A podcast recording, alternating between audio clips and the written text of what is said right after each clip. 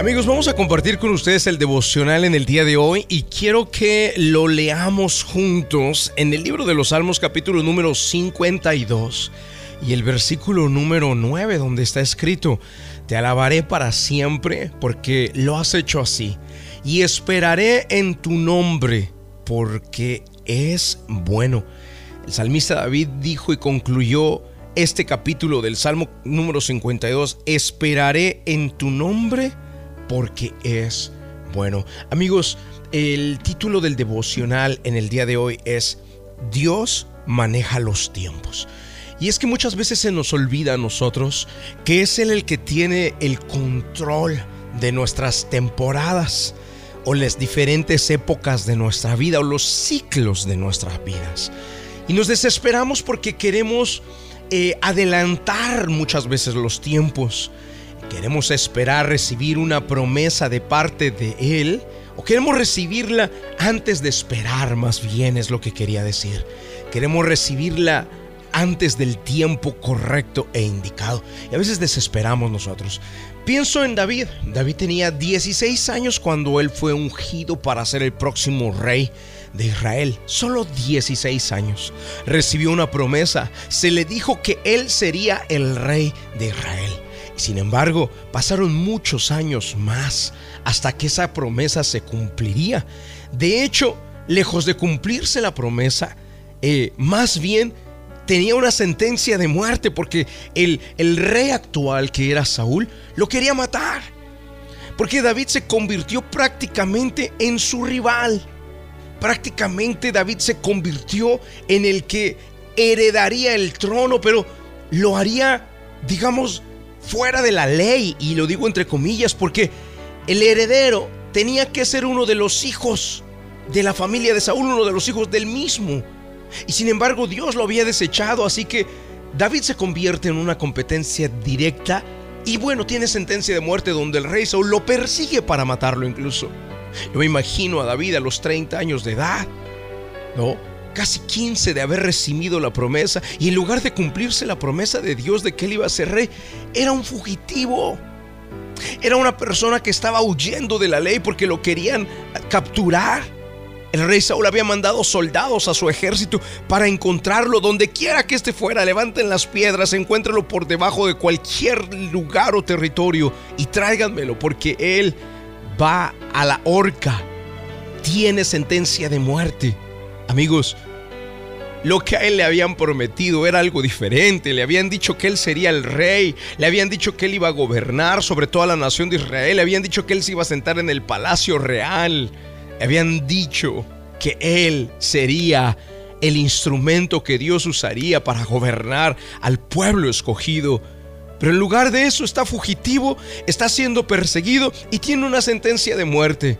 Cualquiera de nosotros, amigos, nos hubiéramos dado por vencidos, cualquiera de nosotros nos hubiéramos rendido, pero David entendía algo, los tiempos los maneja Dios, y eso es algo que hoy quiero que nosotros todos podamos entender. El hecho de que se te haya dicho o que Dios te haya hablado o que Dios te haya dado el sentir de que tu matrimonio estaría bien y en lugar del matrimonio mejorar, parece que esto empeora. Oye, no es casualidad, ¿eh? Mira reflejada la historia de David en tu vida. El hecho de que Dios te prometiera que Él te daría tu propia compañía y en lugar de tener tu propia compañía, más bien el jefe del trabajo te da más trabajo y no te quiere aumentar salario. Oye, no quiero que te des por vencido, no quiero que pienses que todo se acabó. Quiero que veas reflejada la historia de David en tu misma vida y que entiendas que los tiempos los maneja Dios. Así que amigos, en el día de hoy quiero concluir el devocional haciéndoles saber que no es momento de darse por vencido, no es la hora de tirar la toalla, este no es el momento de rendirse y dejar las promesas de Dios a un lado, es más bien aferrarse y creerlas. Y por más que estamos viviendo dificultad y complicación, por más que parece que estamos viviendo totalmente lo contrario o lo opuesto de lo que esperábamos, tenemos que entender algo. Dios es el que maneja los tiempos. Por eso David escribió, te alabaré para siempre porque lo has hecho así. Y esperaré en tu nombre porque es bueno. Amigos, hoy quiero concluir con esto. Aprendamos a esperar en su nombre, porque Él es bueno. Si Él prometió, lo cumplirá. Si Él lo dijo, Él lo hará.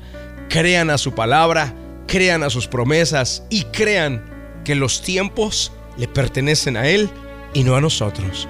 Vamos al momento de la oración. La oración es un medio de acercarnos al autor de la vida. Ponga su mano en su corazón.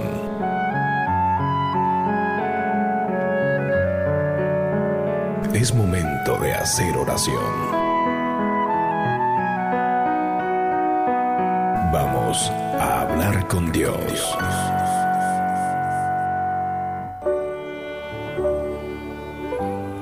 Padre, en el nombre del Señor Jesucristo, hoy te damos las gracias, Señor, porque hemos entendido que eres tú el que manejas los tiempos. Y te agradecemos, Dios, porque en tu amor tú estás permitiendo que nosotros podamos madurar, que nuestro carácter se pueda formar antes de recibir lo que tú nos prometiste.